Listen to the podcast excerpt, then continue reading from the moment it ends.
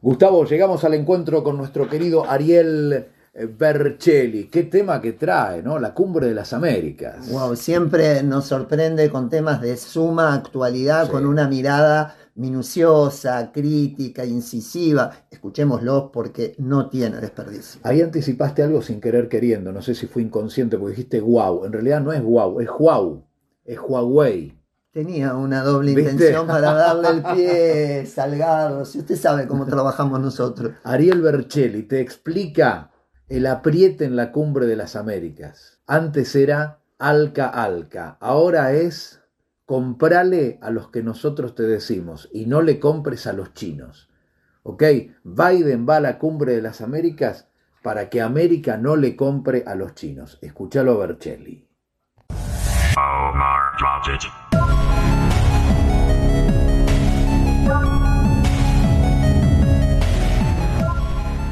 La novena cumbre de las Américas, que se viene desarrollando del 6 al 10 de junio en Los Ángeles, tiene en agenda varios temas sensibles.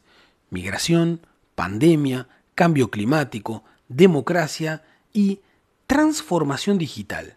Este último tema, lejos de pasar inadvertido, reviste para los Estados Unidos una importancia estratégica a nivel global y claramente también a nivel continental. Hace varios años que los Estados Unidos vienen advirtiendo a los países de América Latina que no adopten tecnologías chinas de telefonía móvil de la empresa Huawei. Los argumentos más usados por Trump y ahora repetidos por Biden fueron la seguridad o el inminente espionaje. ¿Cuál es el problema de fondo? China está invirtiendo bien y mucho en su desarrollo tecnológico.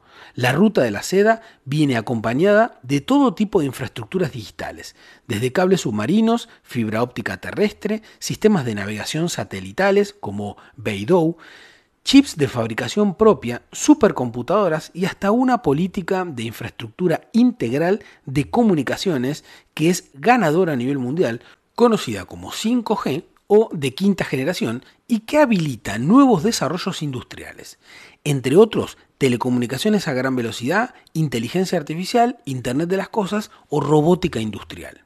Por ello, además de las invitaciones y exclusiones de países, esta novena cumbre también se recordará por el pedido de los Estados Unidos y de sus socios geopolíticos, entre otros Canadá, Reino Unido, Australia, Nueva Zelanda, Japón o Taiwán, de no contratar tecnologías e infraestructuras chinas en materia de telecomunicaciones. ¿No será demasiado tarde? El 5G de la empresa Huawei ya se prueba en Brasil, Chile, Argentina y en otros países de la región.